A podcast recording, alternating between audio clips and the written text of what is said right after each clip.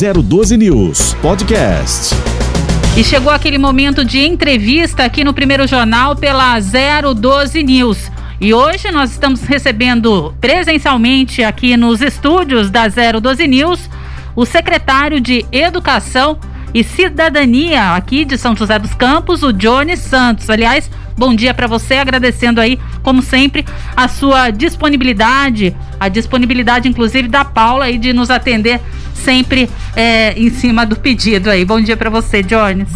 Bom dia, é sempre uma satisfação poder estar aqui com vocês, fazer essa prestação de serviço. Bom dia a todos os ouvintes e espectadores também. Bacana. Claro que a, o tema hoje não seria diferente, vamos conversar sobre educação. Aliás, aí estamos numa retomada, numa nova fase do Plano São Paulo, não é mesmo, secretário? Aliás, a rede municipal já teve início nessa retomada aí no último dia 2, né? de agosto, foi isso? É, na verdade, em São José, as é. aulas presenciais retornaram no dia 8 de fevereiro. 8 de então, fevereiro. nós tivemos o primeiro semestre inteiro com hum. aulas presenciais e no dia 2 de agosto nós iniciamos um novo modelo de atendimento. Então, lá em fevereiro, quando São José decidiu voltar, a gente voltou até abaixo da capacidade do Plano São Paulo. Nós voltamos com um dia por semana.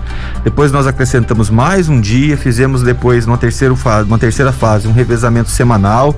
Uma semana os alunos estavam na escola, na outra semana iam para casa e vinha um novo grupo. E agora nós começamos um protocolo definido pelo Plano São Paulo que prevê um estudo da capacidade do prédio e o distanciamento de um metro por aluno em sala de aula.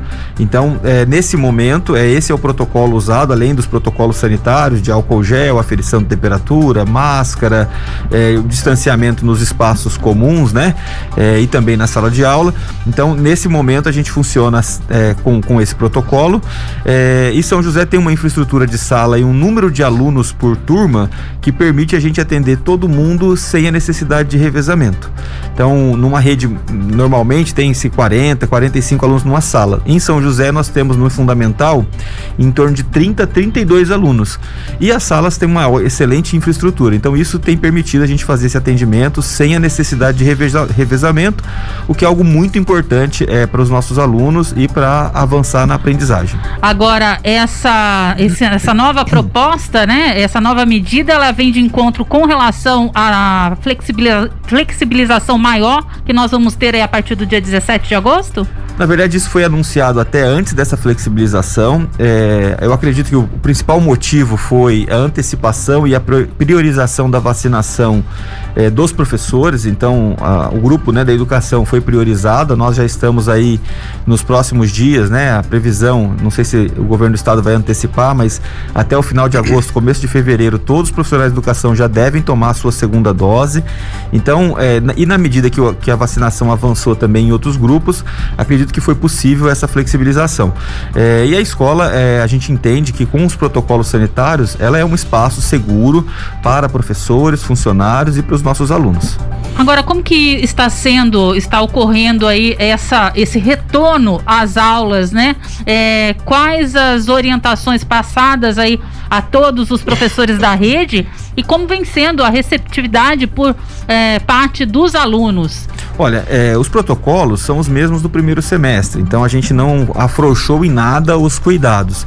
E ter voltado às aulas do primeiro semestre trouxe para São José uma possibilidade de iniciar esse semestre, né, o segundo semestre de 2021, com um pouco mais de aluno, mas com o mesmo nível de segurança. Para nós, em algumas cidades, a aula presencial é uma novidade. Para nós, em São José, não. Nós já iniciamos isso no primeiro semestre e transcorremos o primeiro semestre inteiro sem interrupção de aulas, né? E isso é algo muito importante para nós.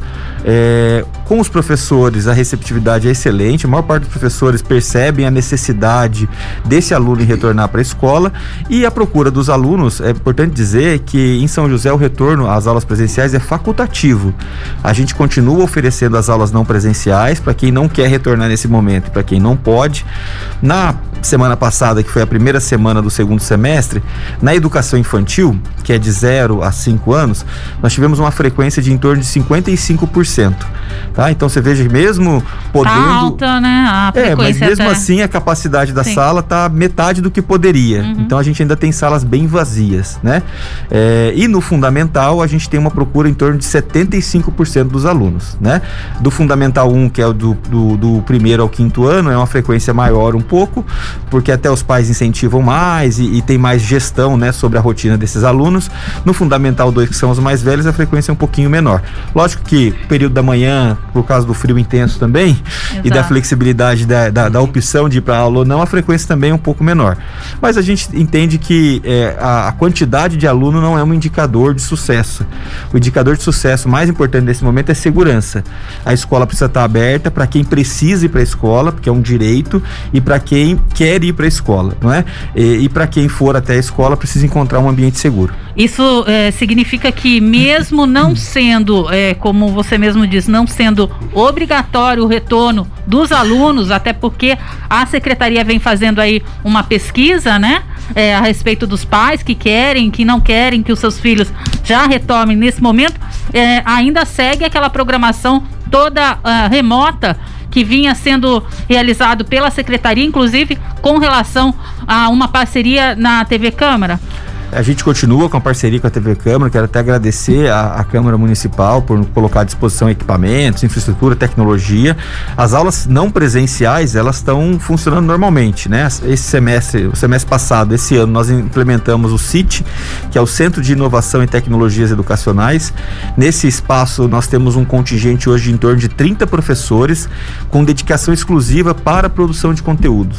Então, todos os dias nós temos uma grande equipe de professores só produzindo conteúdo conteúdos digitais para que esses alunos possam acessar de casa, através da plataforma Google Educacional. Nós distribuímos é, diversos, uma quantidade grande de chips de internet, né? adquirimos mais de 10, 10 mil chips de internet é, para garantir acesso para essa população mais carente. Então, as aulas não presenciais continuam, mas a gente também estimula e incentiva que o pai que puder e que quiser retornar para a aula presencial, com certeza a aprendizagem é mais adequada. Né? No caso desses 10 mil chips, todos já foram distribuídos, secretários? Nós ou ainda um, não? Tá? Nós, nós, temos um pequeno contingente ainda, nós já distribuímos para todos os alunos em situação de vulnerabilidade e temos um saldo para aquele aluno que tiver interesse ou que tiver necessidade, né? A gente administrou um saldo para ficar ainda uma reserva caso tenha alguma emergência ou algum aluno que precise. Bacana. Marcelo.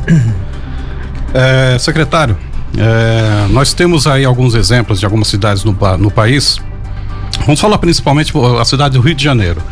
É, há cerca de um mês, dois meses, em maio, recentemente, o, o, o, Fundação Fiocruz, a Fundação Oswaldo Cruz, ela havia previsto que em torno de 600 mil alunos da rede pública do Rio de Janeiro poderiam estar sujeitos a uma alta exposição em relação à Covid-19. Uhum. Né? Isso foi em maio. Há cerca de quatro dias, essa previsão se tornou realidade né? Ou seja, mais de 50, 50 municípios do estado do Rio de Janeiro estão com as aulas suspensas em decorrência do alto número de contaminação de crianças pela Covid-19. É, isso dá um alerta para a gente aqui na nossa cidade, na nossa região. É, vale a pena a gente correr o risco de botar as, as, crianças assim em uma possibilidade de, de contaminação assim nas escolas? Vale a pena esse risco? Olha, acho que a pergunta é bastante interessante, mas a gente precisa refletir o seguinte ponto. A escola reflete a comunidade. Não é a comunidade que reflete a escola.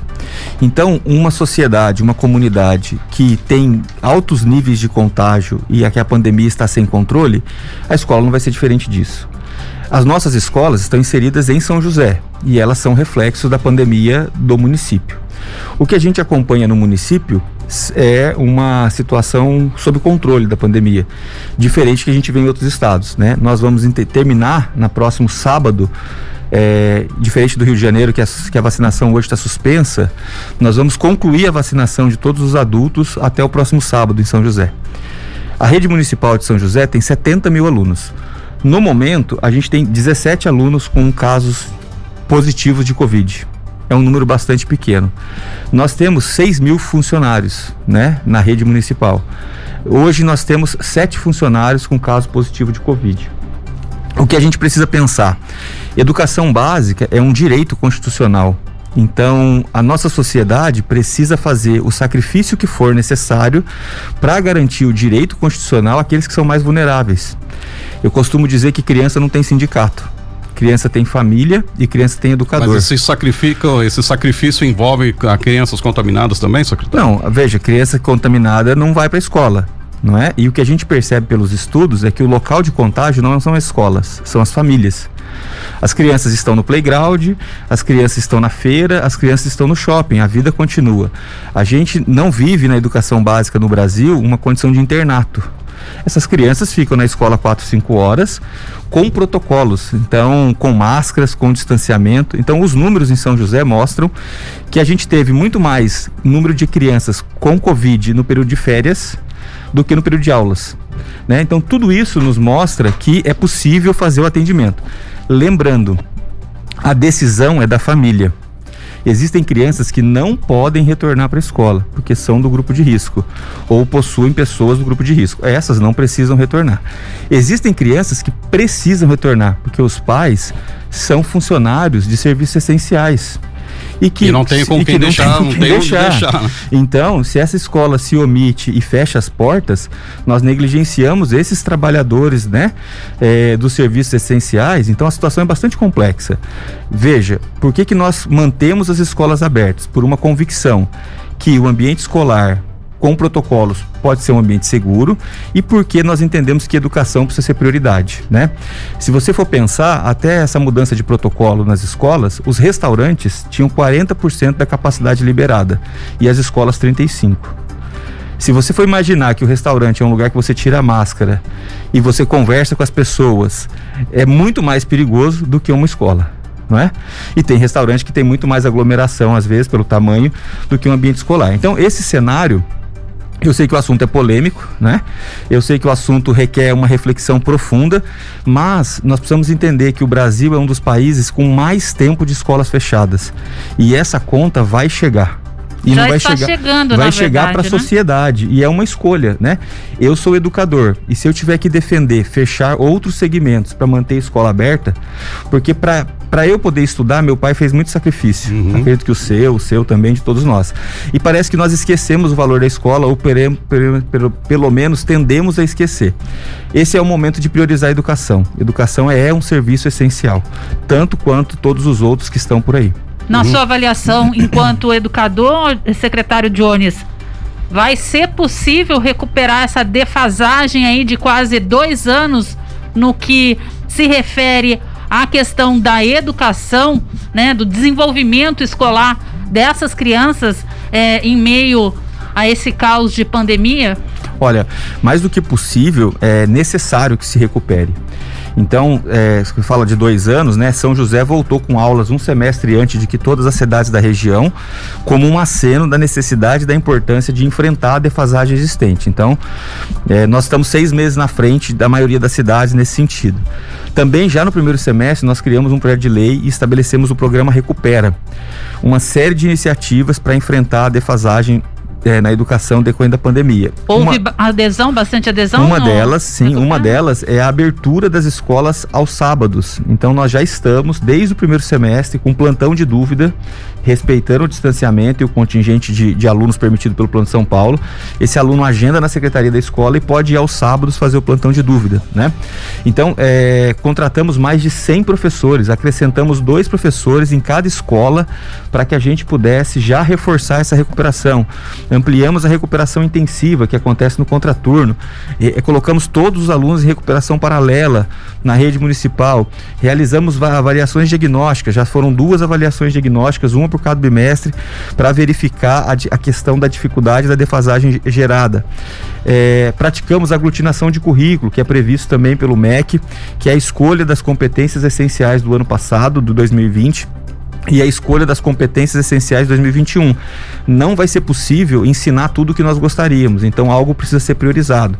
Do ponto de vista pedagógico, a aglutinação de currículo é dizer quais conteúdos e quais competências serão priorizadas para que a gente possa avançar no desenvolvimento da aprendizagem. Então, São José tem feito diversos esforços, né, com apoio do prefeito Felício, vice-prefeito Anderson, para a gente, junto com a sociedade, enfrentar esse desafio Criamos também o programa Família é, Educadora e criamos a possibilidade de um treinamento que chama Estudando em Família, uma formação online para que os pais pudessem ser instrumentalizados para ajudar na tarefa dos filhos.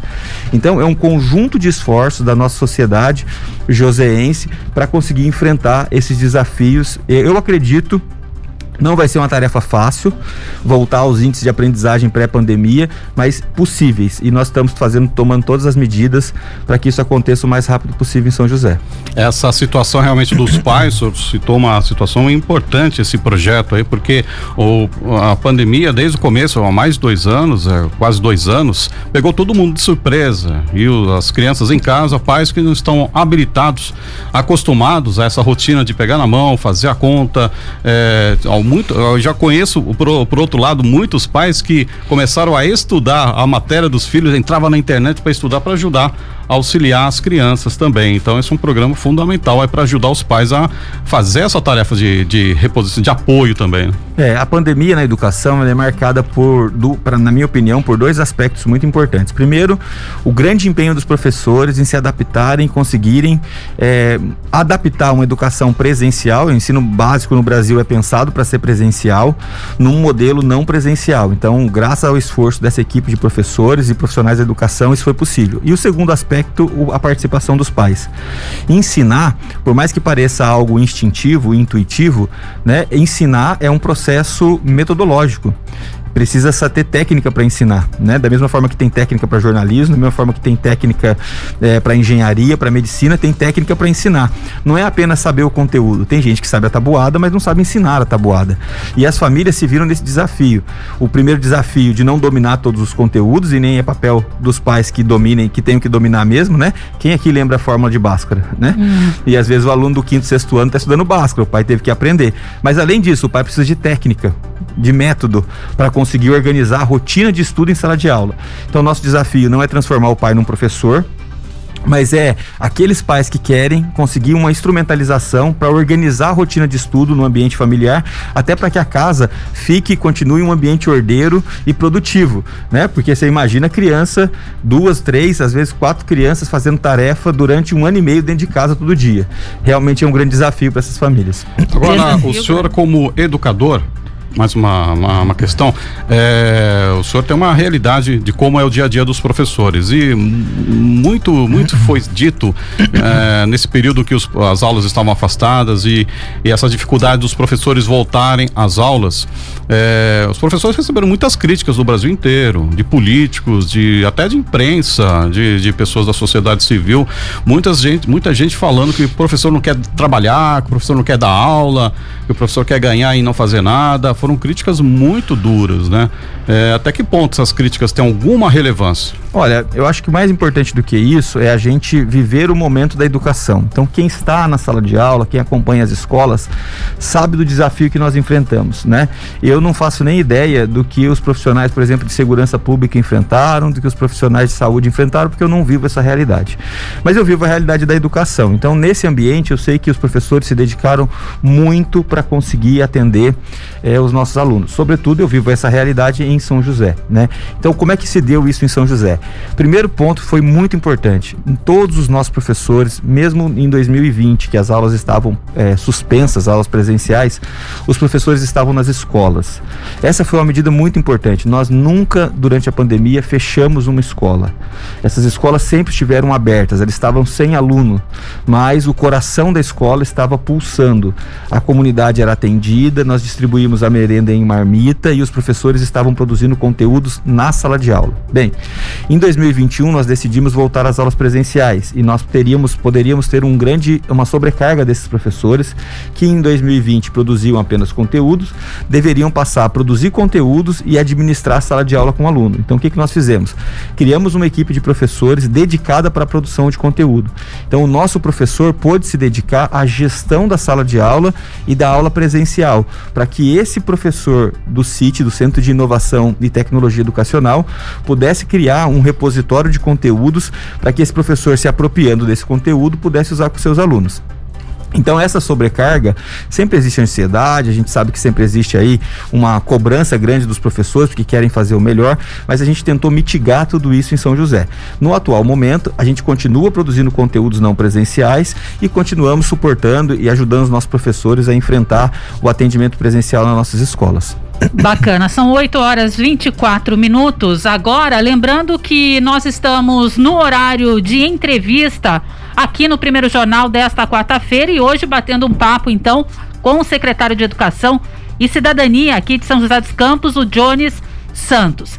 É, lembrando a vocês que nós também temos aí o nosso WhatsApp totalmente à disposição.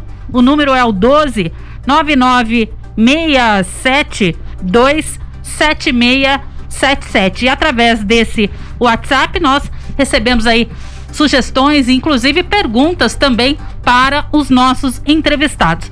A gente falava aí, secretário, aliás, o senhor citava que São José dos Campos vem investindo até mesmo na contratação de professores e em diversas áreas dentro da educação para melhor atender aos alunos e também oferecer recursos aos professores. Nós recebemos aqui uma pergunta é, que chegou para nós através do WhatsApp, inclusive foi feita é, de forma em áudio, e eu vou pedir licença para a gente poder exibir aí a pergunta e a dúvida dessa munícipe aqui de São José dos Campos e avaliar se é possível é, já respondê-la. Por favor, o, o, o João. Olá, boa tarde, tudo bem? Sou professora da rede e eu gostaria de saber o porquê da falta de agentes educadores e de estagiários nas escolas. Eu sou professora de berçário e tenho recebido os meus alunos e entregue eles sozinha, pois não temos profissionais para poder ajudar o professor em sala de aula. Agradeço a resposta do senhor Jones, nosso secretário de Educação. Muito obrigada. Esse áudio, inclusive, Jones, ele foi enviado, encaminhado pela munícipe Dainá do Jardim Augusta. É possível respondê-la? Sim, é sim, vamos lá. Muito importante, né, nós é, reforçarmos que é, o ano passado nós tivemos a suspensão dos contratos de estagiários, então não era possível manter esses estagiários nas escolas, então todo o contingente de estagiário da secretaria foi desmobilizado. Ao Aliás, longo... não só da secretaria, desculpa, cortando educação, mas acho que num todo, é, na, no que se refere a estágios, eu me lembro que me parece que o Felício havia feito a suspensão num primeiro Isso, momento, né? É, eu, não, eu, eu tenho clareza dessa realidade da educação. Então, assim, elas foram desmobilizadas e nós, desde o primeiro semestre, na medida que as aulas foram avançando, nós estamos iniciando a mobilização. A educação infantil funciona hoje abaixo da capacidade, em torno de 54% da presença. Nós temos uma atenção especial, não é? é com é, os berçários, porque demanda mais dos educadores. Então, o nosso esforço para autorizar a contratação, né, sempre que possível, é, dos agentes educadores para poder com, compor esse contingente contingente e estamos trabalhando também com a instituição de contratação de estagiários para a gente conseguir ampliar a contratação. Recentemente nós contratamos 1.100 estagiários. É quando a gente fala de estagiário, a gente não tem o tamanho da escala do que seria para a rede municipal de educação. Então nós fizemos uma contratação de 1.100 estagiários e ainda temos vagas em aberto. Estamos com um processo, né, junto com o CIE, para continuar a contratação desses professores. Hoje o que a gente tem é uma realidade é, sob controle na rede municipal, né? Até porque a frequência é opcional, nem todas as as crianças têm ido e a nossa equipe tem acompanhado realidade a realidade para construir as melhores soluções junto com esses professores. Quero agradecer a professora, agradecer o empenho, né? Dizer, por exemplo, que a minha, eu tenho uma filha com dois anos, é aluna da rede municipal, está num berçário, num B2, né? E eu sei da qualidade do atendimento é, que esses profissionais têm oferecido para os nossos munícipes. A gente tem aí mais uma pergunta, uma pergunta que foi enviada pela nossa ouvinte Aline, do Putin, que diz assim para o secretário: Gostaria de saber quais atitudes serão tomadas para solucionar a falta de funcionários nas escolas. Com o retorno presencial, está faltando estagiários, agentes educadores e até mesmo professores. Os professores eventuais estão se desdobrando para conseguir tapar buracos.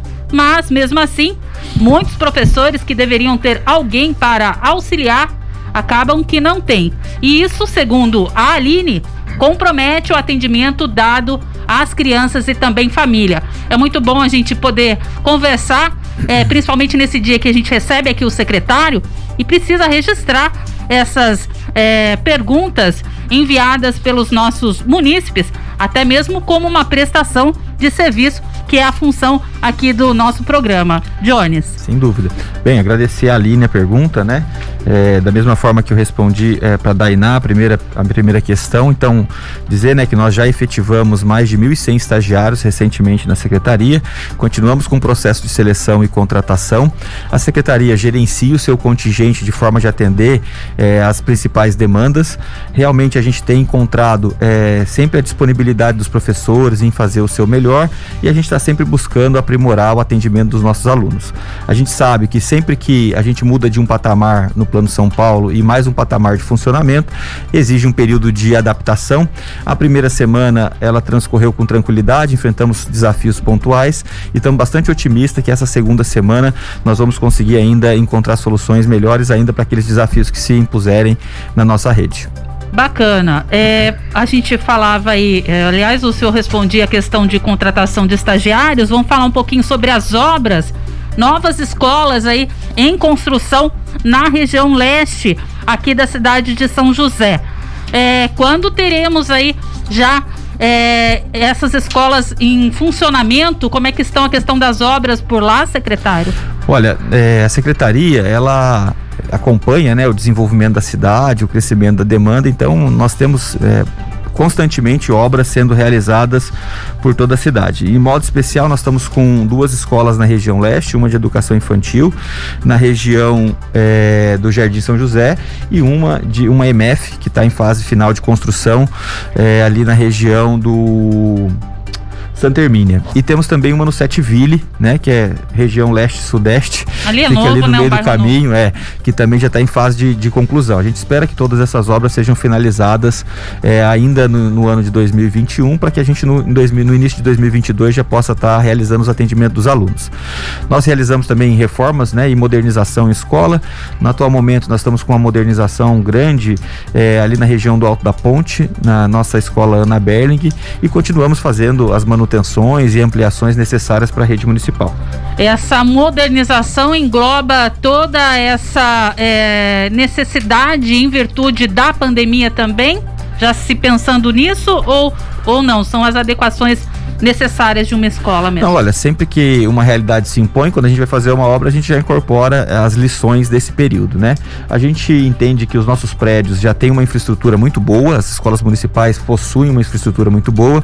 Essas modernizações propõem solucionar problemas pontuais. Ana Berling, por exemplo, é um prédio que a escola comemorou 50 anos o ano passado. Lógico que nesse período ela já passou por outras reformas, mas merecia, né? Aquela comunidade merecia uma reforma mais estrutural.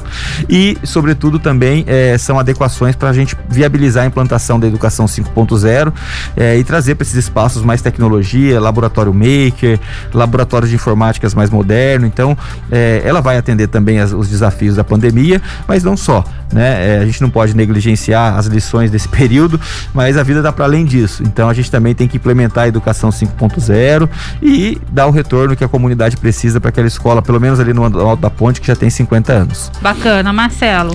É, só mais uma retomada, uma dúvida que me surgiu agora. É, os professores aí, muitos é, questionando assim a relação da contratação de estagiários. Na prática, o que a falta dos estagiários está ocasionando na vida dos professores? Eles estão é, tendo que redobrar o trabalho, é, aumentar o turno, aumentar a carga horária esse tipo de situações tem ocorrido com, a, com, com os trabalhadores, com, com os, os, professores? Como é que, o que que seria, o que, quais são os principais problemas que estão ocasionando para os professores hoje? Ah, vamos lá.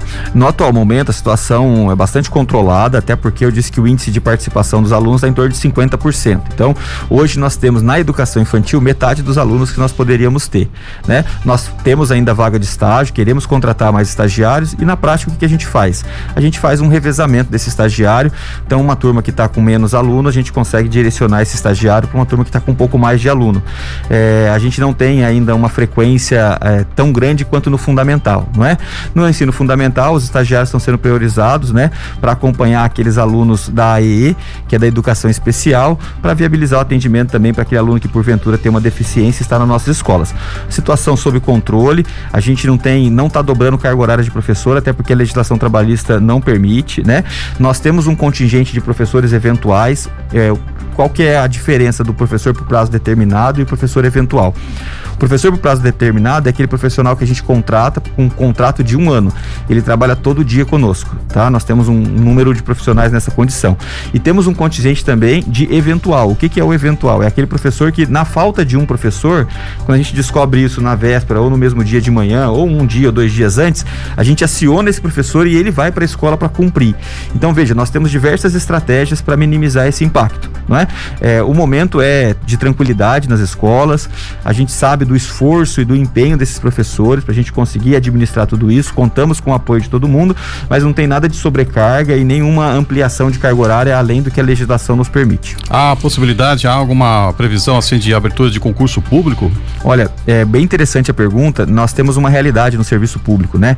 É, a pandemia trouxe diversas questões é, econômicas e financeiras para todo, para muitas pessoas, redução de carga horária, redução de salário. No serviço público, é, a, a realidade que nos foi imposta pela Lei 173 de 2020 é nós estamos impedidos até o final de 2021 de ampliação de despesa com pessoal. Então, não é permitido por lei nós ampliarmos despesa com o pessoal.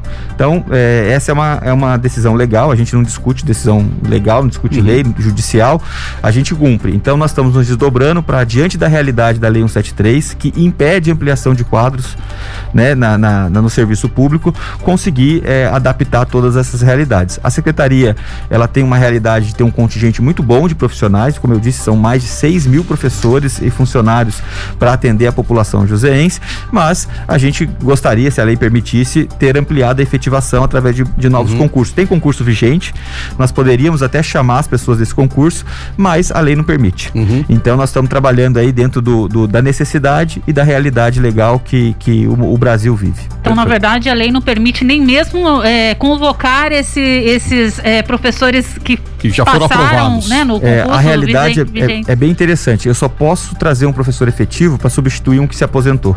Uhum. Então, se nós quiséssemos aumentar o contingente de professores efetivos na rede hoje, nós temos um impedimento legal.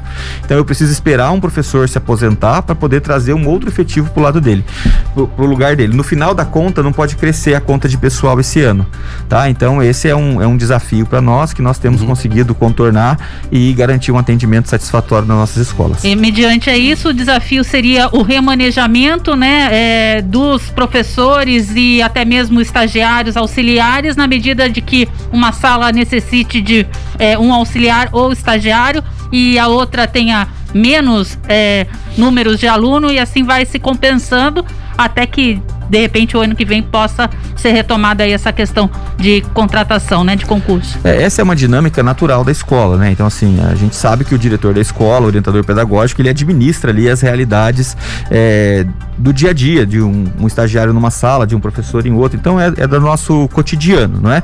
Lógico se nós não tivéssemos o impeditivo da lei, é, nós teríamos uma possibilidade a mais. Mas como eu disse, a gente está satisfeito com as soluções que nós temos encontrados. Hoje nós temos um pouco mais da metade metade dos alunos na sala do que deveria ter na educação infantil e um número também muito satisfatório, em torno de 70, 75% no fundamental, o que nos permite conduzir essa realidade com certa tranquilidade.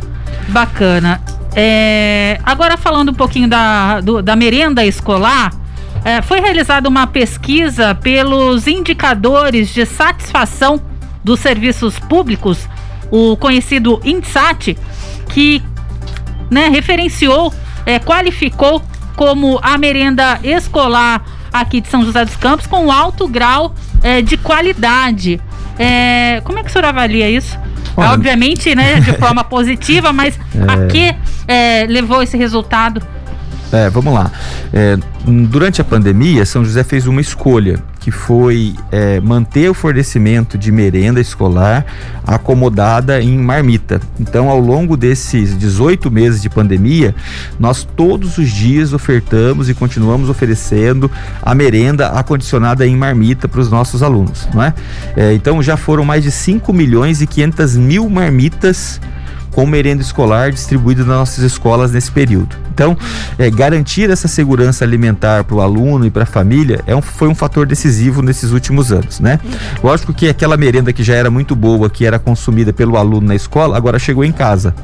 Então, nós acreditamos que também essa, essa ida da merenda até a casa pode ter favorecido essa avaliação, porque se tornou mais perceptível a qualidade da merenda, né?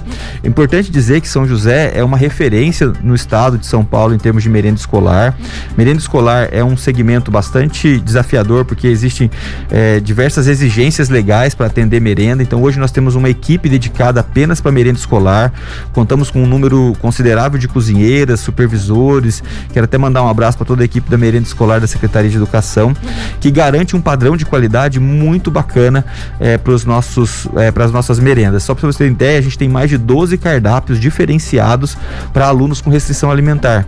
Então, hoje um aluno, por exemplo, um bebezinho do berçário 1 que tem uma restrição alimentar, a gente consegue garantir uma merenda adequada, lógico que não é um desejo da família, né? É, tem que ser atestado por receita médica, por avaliação nutricional, mas a gente consegue garantir para esse aluno a adequação do cardápio para atender a sua necessidade do berçário ao nono ano. Realmente isso gera, né, é, uma possibilidade de, de satisfação das famílias, dos alunos muito grande. Então, para nós é uma grande alegria e é um grande, uma, uma grande marca de qualidade do serviço público de São José a merenda escolar. Bacana, é, secretário, ah, só mandar um abraço aqui para muita gente que está assistindo o nosso programa nas redes sociais, nossa multiplataforma 012 News. Um abraço para Paula Pessoa, Alessandra Rodrigues acompanhando pelo Facebook da 012 News. Um abraço também para a Rogéria Martins ah, no Instagram também. Você pode acompanhar o jornal, o primeiro jornal aqui com a entrevista com o secretário de Educação Johnny Santos. Abraço também para Beth Maria. Beth Maria diz aqui: olha, eu estudei a primeira e a, e a oitava série na escola municipal, foi a primeira da cidade, um exemplo de educação há mais de 50 anos. É, as pessoas assim têm um carinho muito grande pela escola municipal, né? A escola em si.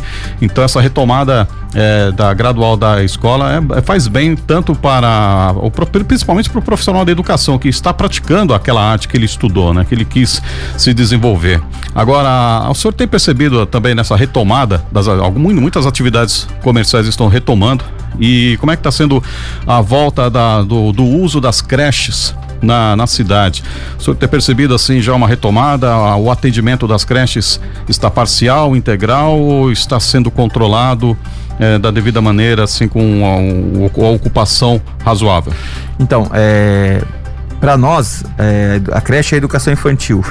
Uhum. né? No nosso segmento, é, o conceito é de educação infantil. Nós temos educação infantil de tempo parcial e de tempo integral. É, tradicionalmente, a creche é mais conhecida como aquela de tempo integral, é. né? Que fica o dia todo. Mas tudo é educação infantil, um, um direito constitucional das nossas uhum. crianças, faz parte da educação básica, da LDB. Então, como eu disse, a educação infantil, ela tem marcado uma frequência de em torno de 50% a 55%. Então, nós estamos aí com metade do contingente de alunos que poderiam ter. Lembrando que na educação infantil, ela vai do berçário 1 e 2, infantil 1 e 2, pré 1 e 2. As séries obrigatórias da educação infantil é o pré 1 e pré 2, ou seja, o 4 e os 5 anos. As outras séries são séries facultativas, né? É, não é obrigatório que a criança é, esteja na educação infantil nesse, nessas idades. Estimula muito, desenvolve muito e, sobretudo, dá um apoio para a família que precisa trabalhar essa possibilidade de ter é, com quem deixar suas crianças crianças. Então, a educação infantil de São José tem um alto nível de qualidade. Até convido o dia que vocês quiserem conhecer uma das nossas escolas de educação infantil, é, graças ao trabalho dos nossos educadores. Eu costumo dizer que nossa, as nossas escolas de educação infantil não devem ir nada para as escolas particulares. E muitas delas nós estamos à frente, dado o nível de trabalho que é desenvolvido na educação infantil de São José. Realmente é digno de nota é, o, que, o, que, o, o, nível de atendimento que nós temos é, na educação infantil da cidade. Lembrando que o ano passado o prefeito anunciou, né, hoje nós não temos fila de creche na cidade, então todos os munícipes que buscam uma vaga de creche, é possível a gente atender. Muitas vezes a gente não atende no período integral que esse município gostaria ou na escola que ele deseja, mas hoje a gente sempre coloca à disposição dele é, uma vaga de creche para que ele possa ser atendido no desenvolvimento dessa criança. Bacana. Agora falando um pouquinho com relação aí uh, a inscrições, hoje começam as inscrições aí para vagas no primeiro ano do fundamental. É isso mesmo, secretário? Como é, as pessoas interessadas podem aí é, realizar a sua inscrição? É isso mesmo. Olha, é interessante a dinâmica da educação, né? Nós É. estamos em agosto, acabamos de começar o segundo semestre e já estamos iniciando o ano de 2022. Então, esse ato de abrir inscrições para o primeiro ano, ele é a, a largada do ano de 2022. É o primeiro ato, é o primeira, a primeira eh, decisão administrativa para iniciar o ano letivo de 2022. Essa é a dinâmica daqueles alunos que são da rede particular e querem vir para uma escola municipal. Porque os alunos que são da rede estadual, né, da- das escolas municipais de educação infantil, eles já são direcionados automaticamente para as vagas na rede pública. Mas porventura tem alunos que estão na pré-escola ou na educação infantil particular e quer vir né, para o fundamental, para a rede municipal ou estadual.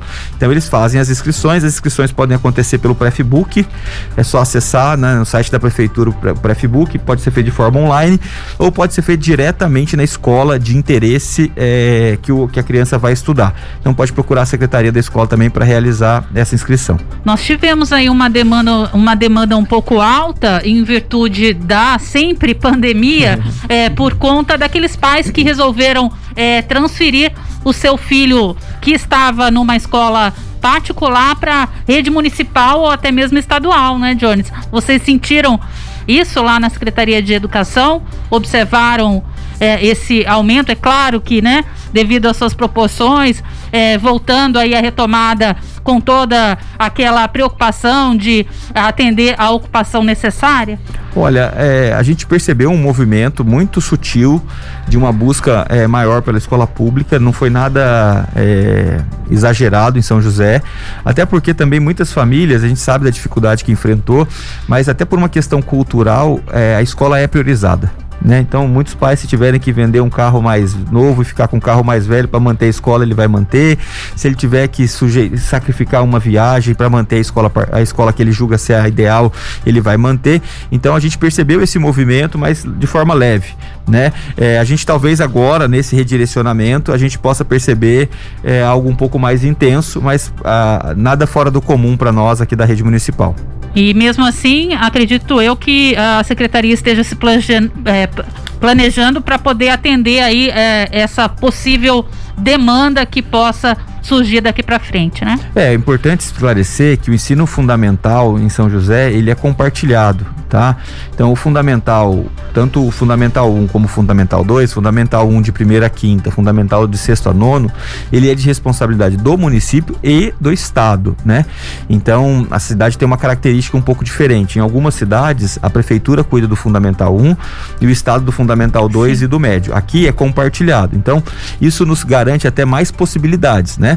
É, na medida que é direito da- de toda criança uma vaga na escola pública, ela pode ser na escola municipal e a gente sabe que muitos pais têm preferência para que seja na escola municipal, mas pode ser também na escola estadual, porque a lei não diz que tem que ser ou numa rede municipal ou numa rede estadual, diz que tem que ser na escola pública. Então, é, essa demanda ela é compartilhada. A secretaria tem um setor de planejamento que se empenha é, em viabilizar os estudos e acompanhar o crescimento demográfico da cidade para a gente realizar os investimentos. Então, como eu disse, nós temos escolas para serem inauguradas, a gente tem feito reformas e ampliações das escolas. Tudo isso nos deixa numa situação de tranquilidade para a gente possa continuar atendendo bem a população de São José. E essa questão da opção pela escola municipal e estadual não é, não é nem muito a questão do gosto da, do pai e da mãe, sim na disponibilidade, a proximidade, a aproximação da sua casa, né? É, hoje é, o município usa uma, uma- um critério de distribuição de aluno por área de abrangência. É um critério já que, que é usado há bastante tempo. Em algumas regiões da cidade nós temos mais escolas municipais, em outras nós temos mais escolas estaduais, em algumas regiões tem as duas, né? Sobretudo em regiões de mais vulnerabilidade. É, e aí a família onde tem as duas, ela pode fazer essa opção. O que é muito importante dizer, eu quero mandar aqui também um abraço para a dirigente de educação aqui do município, que é a Beatriz, responsável pelas escolas estaduais. E a gente tem visto também o esforço, a dedicação e até a melhora dos índices da educação no estado, o que nos deixa muito satisfeito. Porque afinal de contas, seja aluno do estado ou aluno de- do município, são joseenses. E o que nós queremos é que todas as nossas crianças em São José eh, tenham oportunidade de ter um ensino de qualidade. Agora, secretário, eh, a gente está em vias né, já de um, do avanço da vacinação de entrarmos na faixa etária dos adolescentes, de 12 a 17 anos. Né? Estamos aguardando aí detalhes aí do Ministério da Saúde, mas é muito provável que ao fim do ano muitas crianças, adolescentes já estejam com a, ao menos com a primeira dose tomada. É, isso gera um alerta, um, um aviso ao pai para ele se programar, para ele com, então é, intensificar essa pesquisa da escola, já, da, já prevendo o retorno para o ano que vem. Vai, eu acredito que vai ter uma, uma demanda alta de crianças voltando é, a estudar no começo do, do, de 2022, o que requer a atenção dos pais para conseguirem realmente identificar onde as crianças vão estudar, já fazer esses cadastros iniciais? Olha, eu acho que isso vai ser de forma muito é, rotineira. Acho que não vai fugir do não nosso vai fugir padrão. muito não, do, até da por, normalidade. Eu vou te explicar o porquê. O pré 1 e o pré 2 já são séries obrigatórias. Então todas as crianças que precisam estudar com 4 e 5 anos já estão estudando.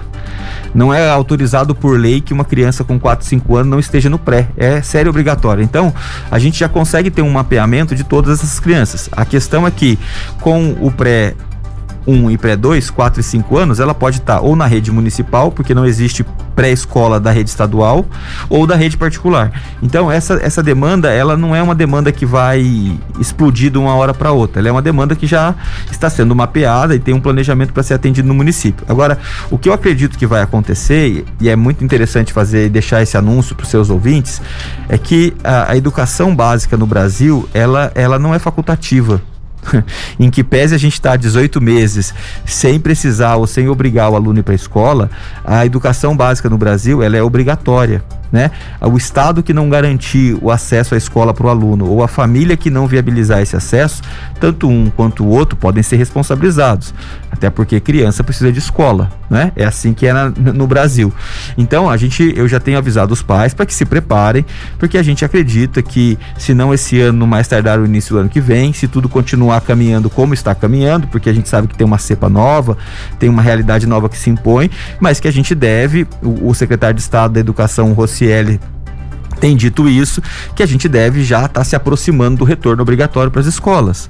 Lógico que a gente ainda tem os alunos do grupo de risco, que diante de uma decisão do retorno obrigatório, eles precisam ser tratados com uma especificidade.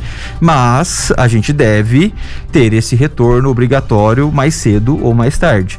Né? Então é importante que todo mundo se prepare, eh, os pais, nós né, é, servidores públicos e prestadores de serviço para a população, os alunos também, né, porque nós queremos que a escola volte a ser considerada uma obrigatoriedade. É assim que precisa ser para essa nação continuar se desenvolvendo. Bacana. É, a gente falou aí sobre é, anteriormente as inscrições para o primeiro ano do fundamental. Não se esquecendo que também o EJA está com inscrições abertas para o segundo semestre. Como é que vai funcionar? Explica um pouquinho, secretário, para quem não conhece, é, a quem está direcionado o EJA. Educação de jovens e adultos, essa é uma política pública muito importante, né?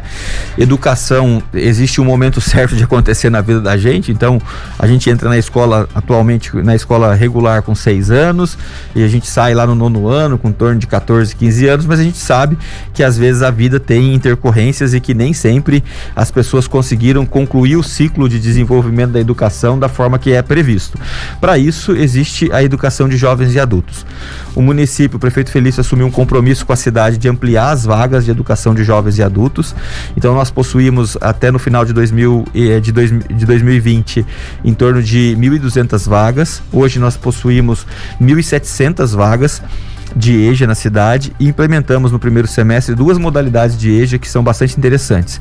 A primeira é o EJA alfabetização, para aqueles que estão bem no início da sua, da sua, da sua formação escolar. É, e, esse EJA alfabetização ele tem presença flexível uma vez por semana. Então foram instalados 10 núcleos na cidade, pode consultar no site da prefeitura. Nas nossas escolas tem uma plaquinha também, tem EJA aqui, para facilitar a identificação. Então, a quem está nessa fase de alfabetização, se preferir ir para a escola apenas apenas uma vez por semana, existe essa modalidade. E nós implementamos também o SEJA, que é o Centro de Educação de Jovens e Adultos, que fica ali no CEF, né? É, bem em frente ao ponto de ônibus do CEF, que é, é para EJA 2, de sexto ao nono ano, também com frequência flexível, só que esse a frequência obrigatória mínima é uma vez por mês. Então é um modelo bastante interessante. O aluno que não precisa ir para a escola todos os dias, ele pode retirar o material, estudar em casa. Nós temos lá um contingente de professores que ficam fazendo plantão de dúvidas e o aluno vai prestar as provas e ele vai avançando nos estudos na medida que ele consegue ir se dedicando e na velocidade que ele, que ele prefere, né? Então essas duas modalidades são bastante interessantes porque a gente sabe que quem está na educação de jovens e adultos muitas vezes já está trabalhando, tem os afazeres domésticos, tem as responsabilidades familiares e essa flexibilidade a gente acredita que vai auxiliando. Então temos em São José três modelos de EJA: o tradicional com aula todos os dias, o EJA alfabetização com frequência uma vez por semana e o EJA 2 é, que é lá no Seja com frequência uma vez por semana. É, uma vez por mês. Bacana, são mais aí de 1.300 alunos atendidos pela educação de jovens e adultos, então, na cidade aqui de São José, não é, Marcelo? É isso mesmo, um excelente trabalho, é para quem tem eh, o desejo de dar uma retomada na vida, essas intercorrências aí, elas precisam ser superadas e um programa como o EJA, ele está aí realmente para abraçar essa população e, e, tocar a vida como pois tem é. que ser. São 8 horas e 57 minutos. A gente é, está aí a 3 minutos praticamente do encerramento aqui do primeiro jornal desta quarta-feira. Dentro da pauta prevista, a gente conseguiu dar uma pincelada aí uhum. em quase tudo. É sempre com gostinho de quero mais aí, é, numa próxima participação do secretário aqui conosco. Também, claro, conseguimos registrar aí algumas dúvidas dos nossos munícipes, mas eu queria pedir então as considerações finais do Jones. Jones, que hoje está conosco aqui, falando um pouquinho mais da saúde, da saúde, não, da educação no nosso município. Um assunto é, muito importante, tão quanto a saúde, né? Isso. Bem, é, eu quero agradecer a oportunidade, quero desejar um semestre de muita, muito aprendizado, muito produtivo para todos os nossos professores, funcionários, alunos, para os familiares também dos nossos alunos, nos colocar à disposição sempre que vocês precisarem. Vai ser um prazer retornar aqui para fazer essa prestação de serviço para a população. Bacana, esse então é o Johnny Santos, secretário de Educação e Cidadania aqui de São José dos Campos, que hoje falou conosco a respeito da educação aqui no município. 012 News Podcast.